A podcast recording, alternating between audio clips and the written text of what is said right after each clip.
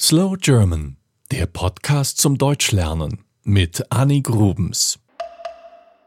Zunächst einmal möchte ich erklären, was eine Gewerkschaft ist.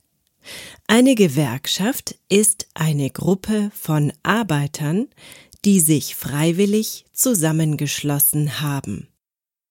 Diese Gewerkschaft kämpft meistens für eine bestimmte Branche.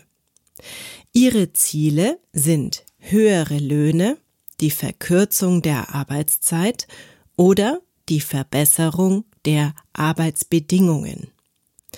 Denn stelle dir diese Situation vor. Du bist ein kleiner Arbeitnehmer und dein Chef verlangt von dir plötzlich für die Hälfte zu arbeiten. Du kannst dich natürlich wehren, aber du hast nur eine kleine Stimme. Daher wird dir in Verhandlungen nicht zugehört. Wenn aber eine Gewerkschaft verhandelt, dann ist diese viel stärker als ein einzelner Arbeitnehmer. Daher schließen sich Menschen aus dem gleichen Berufszweig zusammen. In Deutschland gibt es viele verschiedene Gewerkschaften.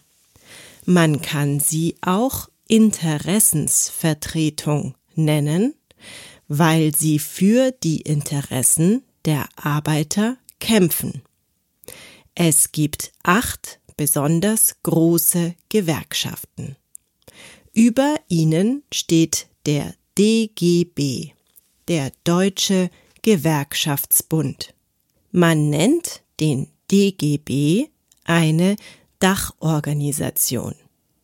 Und jetzt kommen die acht großen Gewerkschaften. IG Metall, Vereinte Dienstleistungsgewerkschaft Verdi, IG Bergbau, Chemie, Energie, IG Bauen, Agrar, Umwelt, Gewerkschaft Nahrung, Genuss, Gaststätten, Eisenbahn- und Verkehrsgewerkschaft, Gewerkschaft Erziehung und Wissenschaft und die Gewerkschaft der Polizei.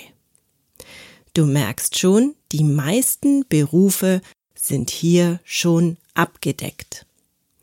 Die Gewerkschaften verhandeln oft mit den Arbeitgebern über sogenannte Tarifverträge.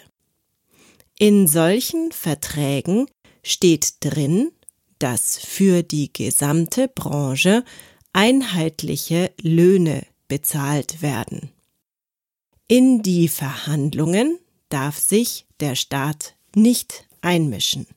Das geht nur die Arbeitgeber und die Arbeitnehmer etwas an.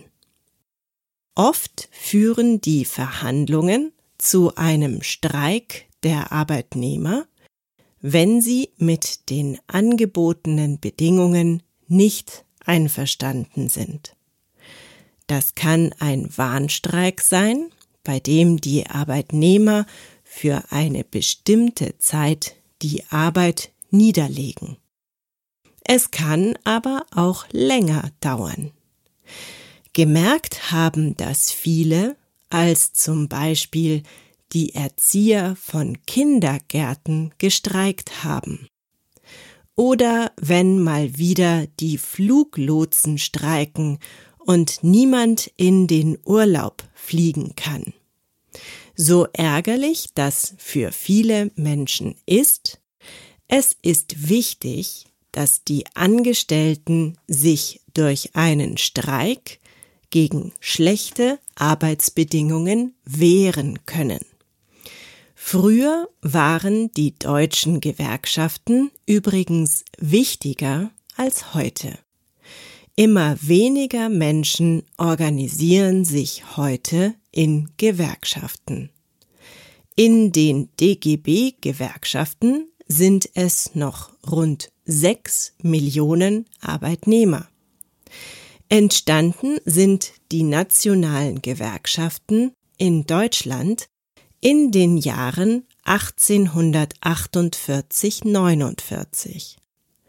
Die älteste noch existierende Gewerkschaft ist die Gewerkschaft Deutscher Lokomotivführer. Gewerkschaften sind aus den Arbeiterkämpfen der industriellen Revolution entstanden. Weißt du, wie die Gewerkschaften sich finanzieren? Durch Mitgliedsbeiträge. Jedes Gewerkschaftsmitglied zahlt einen jährlichen Mitgliedsbeitrag. Kommen wir zum zweiten Thema dieser Episode, dem Betriebsrat. Das ist nämlich auch eine gute Sache für die Arbeitnehmer. Sobald ein Betrieb größer ist als fünf ständige Mitarbeiter, darf er einen Betriebsrat wählen. Dieser Betriebsrat ist dann sowas wie eine kleine Gewerkschaft für den Betrieb. Der Betriebsrat verhandelt mit den Arbeitgebern und versucht, einen guten Weg für die Arbeiter zu finden. Natürlich auch im Hinblick auf Tarifverträge und Gewerkschaften. Der Betriebsrat wird für vier Jahre gewählt. Er bekommt dafür kein Geld. Der Chef darf den Betriebsrat nicht einfach kündigen, auch dafür gibt es Regelungen. Wenn ein Arbeiter gekündigt werden soll, muss der Betriebsrat davon erfahren. Er kann dieser Kündigung dann in wichtigen Fällen sogar widersprechen. Betriebsrat und Gewerkschaft sollen den Arbeitnehmer stärken. Sie sollen für ihn kämpfen und ihn unterstützen. Durch diese Einrichtungen soll sozusagen ein Gleichgewicht hergestellt werden zwischen den Angestellten und ihren Chefs. Zumindest soll es beide Seiten näher zusammenbringen. Gewerkschaften und Betriebsrat sind aber grundsätzlich selbstständig und voneinander unabhängig. Im besten Fall helfen sie einander. Ich habe in dieser Folge zwei Begriffe immer wieder durcheinander geschmissen, der Einfachheit halber. Und zwar die Wörter Arbeiter und Angestellte. Es gibt aber einen Unterschied. Ein Arbeiter verrichtet meistens körperliche Arbeit. Handwerker gehören zu den Arbeitern. Angestellte sind dagegen meistens die Büromenschen, also Kaufmänner, Sekretärinnen und ähnliches.